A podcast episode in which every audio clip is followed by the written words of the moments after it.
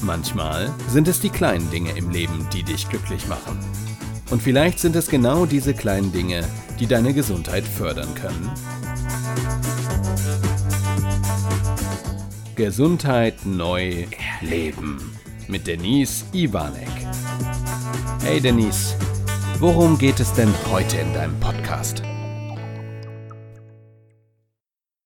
Hallo lieber Chris, hallo liebe Zuhörer. Heute geht es um die sechs Schlüssel zu mehr Gesundheitskompetenz. Die Idee dazu ist mir gekommen, als ich jetzt in der letzten Woche ein neues Buch bekommen habe, und zwar die 100 Übungen der positiven Psychologie. Und die positive Psychologie ist noch gar nicht so alt. Sie ist relativ jung, frisch und wird erst seit dem 20. Jahrhundert so richtig verstärkt. Und dabei geht es darum, in der Psychologie auf die Sonnenseite in uns zu schauen. Die normale Psychologie hat sich ja über viele Jahre, wenn nicht sogar über ein Jahrhundert, mit der Wissenschaft von erlebten Dingen und Verhalten, naja, eher von unserer Schattenseite konzentriert, wie zum Beispiel sich um die Ängste, um Depressionen oder um Süchte zu kümmern, was auch weiterhin gut ist und sinnvoll ist, wenn genau dort auch eine Unterstützung von entsprechenden Therapeuten geliefert werden kann. Die positive Psychologie ist aber ja so ein bisschen die Umkehrseite der Medaille, denn wie schon gesagt, sie stärkt die Sonnenseite in uns oder soll die Sonnenseite in uns stärken, sagen wir es mal so. Und da ist auch sofort für mich wieder der Zusammenhang zwischen der Salutogenese, die ihr bestimmt schon von mir und meinen äh, Berichten von meinem Podcast kennt, als auch die Pathogenese. Die Salutogenese, da geht es darum, wir haben immer Krankheit und Gesundheit in uns. Egal wie krank ich bin, egal wie gesund ich bin, beide Faktoren sind immer in uns. Momentan wird ja viel über das Immunsystem geredet, ja müssen das Immunsystem stärken, wir müssen da auf uns mehr achten. Und das ist genau so ein Punkt als Beispiel. Unser Körper ist ja jeden Tag Viren, Erregern, Bakterien, Umwelteinflüssen ausgesetzt. Und wir haben so eine, ja, wie so eine Armee in uns, die immer wieder den Körper auch dafür schützt und es so weit schützt, dass möglichst wenig bis ans Immunsystem rankommt. Vergleichbar jetzt mit der Pathogenese, wir gucken da dann auf die Krankheit. Ja, wir gucken auf das, was ist in uns krank, wie sind diese Erreger, Bakterien, Viren reingekommen, was können wir dagegen tun oder aber auch der Arm ist gebrochen, so ganz klassisch, wirklich sichtbar gebrochen, reparieren. Ich sage es jetzt mal so ganz einfach lapidar. Und das ist auch gut, dass es den Bereich gibt. Also es macht keinen Sinn, die beiden Bereiche auch voneinander zu trennen, sondern eher es als diese zwei Pole, die ich gerade genannt habe, zu sehen und zu sagen, ich habe immer Krankheit und Gesundheit in mir. Jeden Tag ist mein Körper immer wieder damit beschäftigt und er kann froh sein, wenn er in der Nacht auch mal eine Regeneration bekommen kann. Aber die Salutogenese guckt genau auf diesen anderen Pol, sozusagen auch da auf diese Sonnenseite in uns. Was egal wie krank wir sind, ist immer noch Teil in uns, was gesund ist. Und wie können wir diesen Part stärken? Und da der Fokus früher so oft darauf gelegt wurde, diese Angst, Ängste, Depressionen, Süchte sich anzuschauen, finde ich es ganz, ganz toll, dass es heutzutage auch immer mehr um die andere Seite geht. Und es passt so wunderschön genau in diese Seite auch der Pathogenese und der Salutogenese. Und wir als Präventologen sind salutogen ausgebildet. Ich vergesse nicht die Krankheit und wenn ein Punkt da ist, sich das anzuschauen, ist das wichtig und nicht schalalalala, kennt ihr bestimmt auch schon den Spruch von mir, wenn ihr mir regelmäßig zuhört. Ich finde ja alles so toll und alles so super und alles ist gut, egal wie krank ich bin. Nein, nein. Natürlich gucken wir auch dahin, ähnlich wie bei, wenn der Arm gebrochen ist, muss ich ja auch das irgendwie reparieren lassen und das auch bei Emotionen, Gefühlen und Stimmungen oder Stimmungsschwankungen genauso. Aber ist es nicht schön, und das habe ich in diesem Buch auch gelesen, eher auf einen erlernten Optimismus zu gehen, anstatt auf eine erlernte Hilflosigkeit? Das zeigt nämlich auch die neueste Berliner, ach Berliner sag ich schon, Bielefelder Studie, entschuldigt bitte, die Health Literacy Studie GLS, HLS GER 2, dass nämlich über 64 Prozent, und die ist ganz neu in diesem Jahr rausgekommen, 2021, 64 Prozent der über 2000 befragten deutschen Teilnehmenden komplexe Informationen rund um die eigene Gesundheitsförderung nicht verarbeiten können. 64 Prozent, also weit über die Hälfte von uns, sind nicht in der Lage, Informationen für sich zu nutzen und in eine eigene Handlungsumlage oder Umwandlung zu kommen. Und ich glaube, dass genau diese Zeit jetzt gerade von der Pandemie und jetzt in den Übergang auch wieder in eine ja, neue, andere Art der Ausrichtung im normalen oder im neuen normalen Leben, genau das doch zeigt, dass viele jetzt in der Zeit mit verschiedensten Herausforderungen, vielleicht auch Schattenseiten in sich konfrontiert wurden, weil sie vielleicht auch vorher nie auf die Sonnenseite geguckt haben. Muss nicht immer sein, aber kann sein. Das ist eine Fragestellung von mir. Ja? Diese Studie, und da sind auch mehr Zahlen drin, die aus meiner Sicht ja schon dazu anregen, mal drüber nachzudenken, hallo, was ist denn da heutzutage los? Eigentlich müssten wir doch super in der Lage sein, Informationen zu verarbeiten. So viele Kanäle, wie wir da draußen haben. Mach das Internet auf und du hast zig Kanäle über Videoportale, soziale Medienwege, äh, Coachings, äh, Vorortangebote. Also es gibt so viel und trotzdem schaffen das so wenige. Weil es sind ja ungefähr nur 35 Prozent, die dann ja scheinbar damit überhaupt umgehen können. Und das ist mein Punkt. Und deswegen habe ich gedacht, wow, dieses Buch hat mich inspiriert zu den sechs Schlüsseln zu mehr Gesundheitskompetenz. Und Einstein hat schon gesagt oder soll gesagt haben, denken müssen wir ja sowieso. Warum nicht gleich positiv? Hat er doch recht mit, oder? Denken müssen wir sowieso. Warum nicht gleich positiv? Warum immer alles schlecht machen?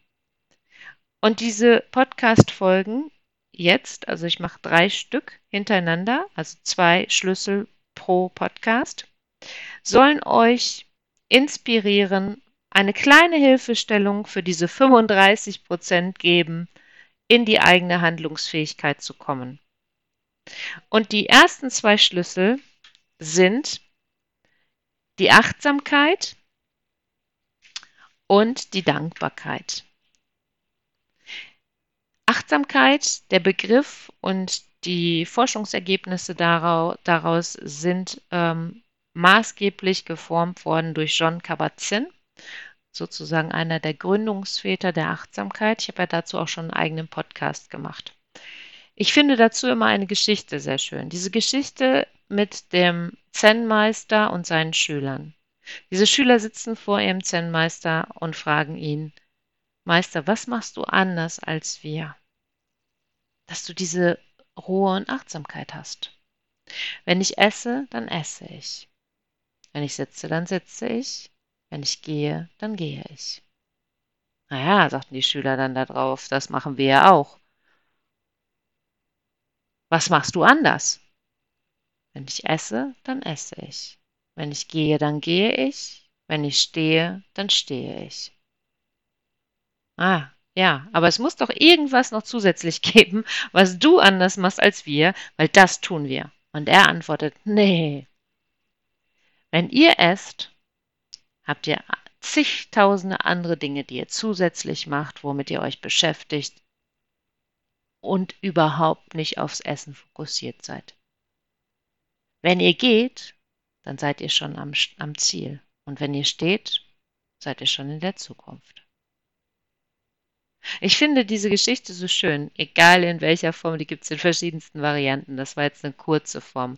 Aber es geht doch genau darum, wie oft isst du wirklich und bist komplett zu 100% fokussiert auf dein Essen, auf den Genuss, auf den Moment. Kein Fernsehen, kein Handy, kein YouTube-Kanal, kein, keine Gespräche, sondern wirklich Essen mit dir und Genuss pur. Oder zu zweit, ne? Finde ich. Ich finde auch in Gesellschaft kann man genussvoll und fokussiert sich auf das Essen konzentrieren. Wann hast du das das letzte Mal geschafft? Ich finde es gar nicht so leicht. Achtsamkeit hört sich immer so einfach an. Ja, dann konzentrieren wir uns mal auf den Moment. Es geht nämlich um Fokussierung. Fokussierung auf den Moment. Und das ist nicht so leicht. Und es ist aber wissenschaftlich schon belegt, wenn wir in dieses Bewusstsein kommen, also der Achtsamkeit, des Flow-Erlebens, das erzähle ich euch gleich noch was zu, dann können wir leistungsfähiger werden. Was ist jetzt Flow-Erleben? Ihr kennt das ganz bestimmt, haben wir wahrscheinlich alle schon mal gehabt. Kennt ihr den Moment, wenn ihr auf eine Sache, egal jetzt ob beruflich oder privat, komplett fokussiert seid und Zeit und Raum alles vergesst und einfach nur in diesem Moment, in dieser Aufgabe, in diesem Hobby, was auch immer seid? Das ist der Zustand des Flows, des Flow-Erlebens. Dieser Zustand ist sogar physiologisch messbar weil er über die Herzfrequenz gesteuert wird und dort eine Veränderung festgestellt werden kann. Und der kann uns positiv wieder in die Balance bringen. Und ich finde, gerade im Zusammenhang mit der Achtsamkeit ist es doch genau der Weg, wieder in deinen Flow, in dein Flow-Erleben zu kommen. Und überleg dir doch mal selber, wo hast du dieses Gefühl?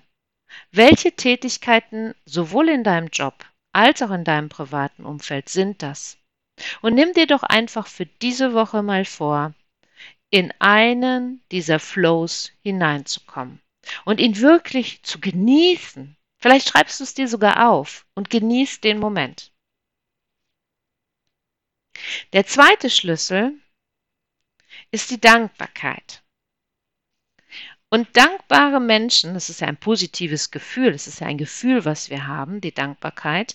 Positive Menschen, äh, dankbare Menschen, entschuldigt bitte, dankbare Menschen haben oftmals weniger Stress, also weniger Druck, was bedeutet im Umkehrschluss, dass sie ihre psychische Gesundheit stärken, weil wir ja hier über Emotionen reden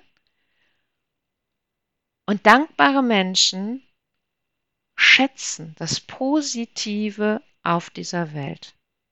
Und sie betrachten, und das finde ich so schön, das Leben als ein Geschenk. Betrachtest du dein Leben als ein Geschenk? Und ihr kennt von mir bestimmt schon das Glückstagebuch. Beim Glückstagebuch schreibst du dir jeden Abend auf, was hat dir heute, oder Freudetagebuch, was hat dir heute Freude gemacht, was hat dich heute glücklich gemacht, welche Momente waren schön. Und das nehmen wir jetzt und switchen es nochmal um in ein Dankbarkeitstagebuch. Schreib dir doch abends, und wenn du so ein Buch schon hast, kannst du doch da drin auch weiterschreiben. Schreib dir doch mal eine Sache auf am Abend, wofür du dankbar bist. Warum am Abend? Weil ich finde, wenn du mit diesem guten Gefühl dann auch noch das Licht und die Augen zumachst und in die Nacht hineinschlummern darfst, dann ist das Gefühl doch viel, viel schöner. Und ich glaube auch, ich weiß nicht, ob das evidenzbasierend nachweisbar ist, aber ich glaube, dass das auf jeden Fall auch etwas mit uns und unserer Gesundheit, unserer mentalen Gesundheit machen kann. Auf jeden Fall kann es uns positiv unterstützen, mehr auf die Sonnenseite des Lebens zu schauen. Das waren die ersten beiden Schlüssel zu mehr Gesundheitskompetenz. Und ich möchte abschließen mit einem Spruch von Francis Bacon. Nicht die Glücklichen sind dankbar, es sind die Dankbaren, die glücklich sind. In diesem Sinne wünsche ich dir eine glückliche, dankbare Woche. Bis nächste Woche, deine Denise.